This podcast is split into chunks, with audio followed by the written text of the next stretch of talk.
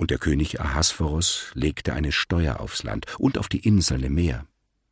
Aber alle Taten seiner Herrschaft und Macht und die große Herrlichkeit Mordechais, die ihm der König gab, siehe, das ist geschrieben in der Chronik der Könige von Medien und Persien.